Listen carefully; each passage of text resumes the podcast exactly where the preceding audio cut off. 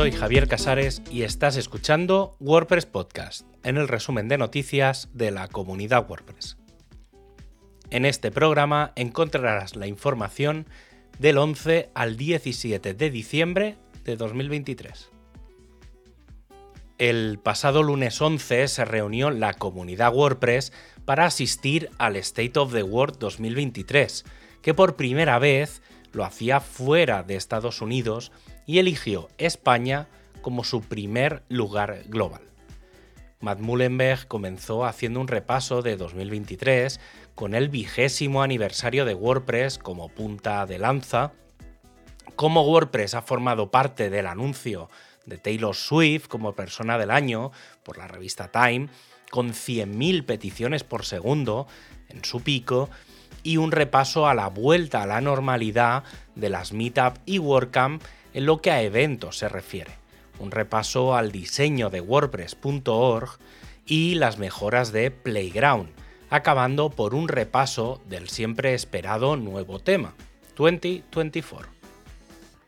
Posteriormente, Matías Ventura fue el que tomó las riendas y mostró algunas de las grandes mejoras del editor de bloques y de lo que se está preparando con Gutenberg, principalmente sobre la fase 3, es decir, la edición colaborativa. También se hizo hincapié en los cambios del diseño del panel de administración de WordPress para darle un formato más moderno. La Interactivity API o la Fields API previstas para WordPress 6.5 fueron dos de los elementos más destacados de lo que en el futuro WordPress permitirá y de cómo el rendimiento de WordPress y del editor se están teniendo en cuenta en cada uno de los pasos. Otro de los proyectos que se destacaron fue el Data Liberation, una de las novedades del evento gracias al cual será mucho más sencilla la migración de datos tanto de WordPress hacia otros gestores de contenidos como al revés, de otras herramientas hacia WordPress. Uno de los últimos anuncios fue el de la WordCamp US 2024, que será en Portland, Oregón, a mediados de septiembre.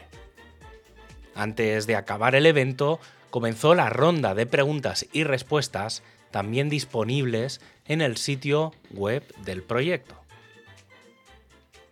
En el State of the World aparecieron dos grandes sorpresas para la comunidad. La primera de ellas fue la pausa del proyecto de migración de Slack a Matrix que justo se había anunciado un par de semanas atrás. Hay dos causas principales, una de ellas ya conocida y en fase de mejora, que es la de la accesibilidad de las herramientas, algo que en Slack está muy trabajado, pero en Element no.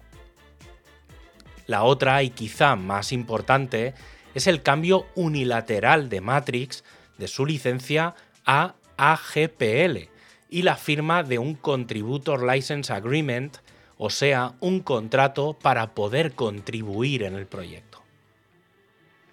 La otra y que causó bastante revuelo fue el uso del Slack global para alojar canales de las comunidades locales. Todavía no está claro cuál va a ser el proceso, pero es un primer paso para que toda la comunidad esté centralizada en un único lugar y bajo el paraguas de una única herramienta y sistema de acceso. Pero no son los únicos anuncios que hemos tenido esta semana. Tras varios meses de trabajo, se ha anunciado la nueva página de eventos WordPress en events.wordpress.org. Y otro sitio que mejora es la página de documentación para desarrolladores, que también vive un lavado de cara y que facilita mucho la navegación de la documentación con una tipografía más clara y unos menús de navegación mejorados. Y en lo que respecta a traducciones, también tenemos novedades. La primera es la previsualización en tiempo real de los patrones mientras se traducen, de forma que se puedan comprobar todos los textos en su versión final.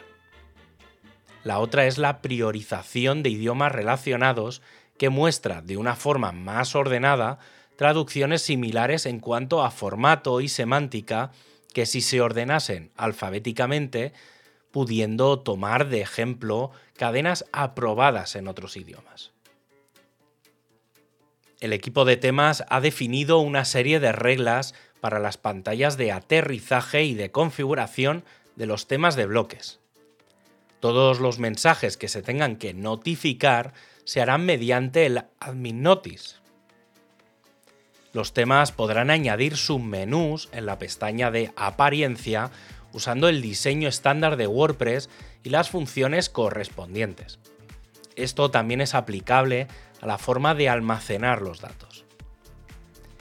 Y tres elementos importantes que no se permiten. Importación de contenidos de demostración, llamadas externas o seguimiento de enlaces de afiliados. El motor de búsqueda Openverse ha incluido mejoras en el filtro de contenidos sensibles, como por ejemplo la exclusión automática de texto sensible dentro del multimedia. Y, finalmente, BuddyPress 1200 no ha nombrado así por la famosa pizzería parisina y tras un año de trabajo se lanza esta versión del plugin de redes sociales de WordPress con su documentación correspondiente y el plugin que añade retrocompatibilidad. Esta versión se convierte en una de las mayores de su existencia. La Rewrites API corrige un ticket que llevaba 10 años pendiente, permitiendo generar URLs personalizadas.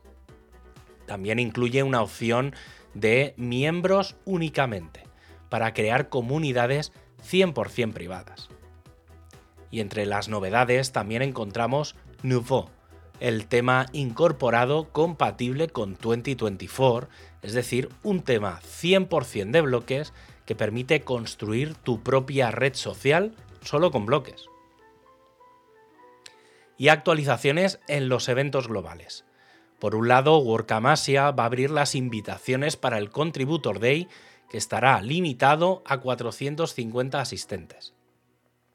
Por el otro, la WordCamp Europe ha alargado el plazo para la llamada a ponentes hasta el 15 de enero y ha comenzado la llamada a la ciudad que alojará la WordCamp en 2025.